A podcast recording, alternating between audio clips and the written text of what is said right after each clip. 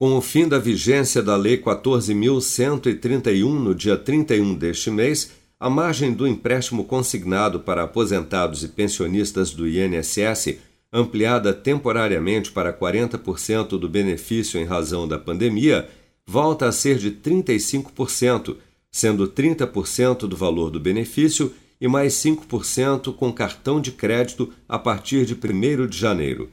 O advogado tributarista Gabriel Quintanilha explica, no entanto, que os contratos de empréstimo consignado em vigor ou contratados até 31 de dezembro não serão alterados, mas destaca que o objetivo da mudança para os novos empréstimos a partir de janeiro é evitar o superendividamento de aposentados e pensionistas após o período emergencial da pandemia você tem um contrato de crédito consignado com taxa pré-fixada e parcela fixa, você já tem um direito adquirido, um ato jurídico perfeito, que não poderá mais ser alterado. Tendo em vista o arrefecimento da pandemia e a retomada econômica, a intenção do governo é proteger o cidadão. Mas, afinal de contas, com uh, um endividamento de 40% do benefício, somado a demais despesas, pode gerar até mesmo dificuldade do indivíduo ter acesso ao mínimo existencial. Até 31 de dezembro, os segurados do INSS ainda poderão ter até nove empréstimos pessoais consignados ativos de instituições diferentes ao mesmo tempo, desde que não ultrapassem o limite de 40% do valor do benefício, limite que voltará a ser de seis contratos ativos a partir de 1 de janeiro, assim como o prazo de carência,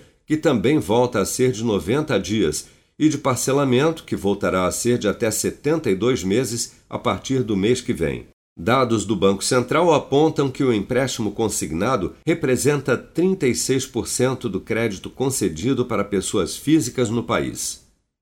Com produção de Bárbara Couto, de Brasília, Flávio Carpes.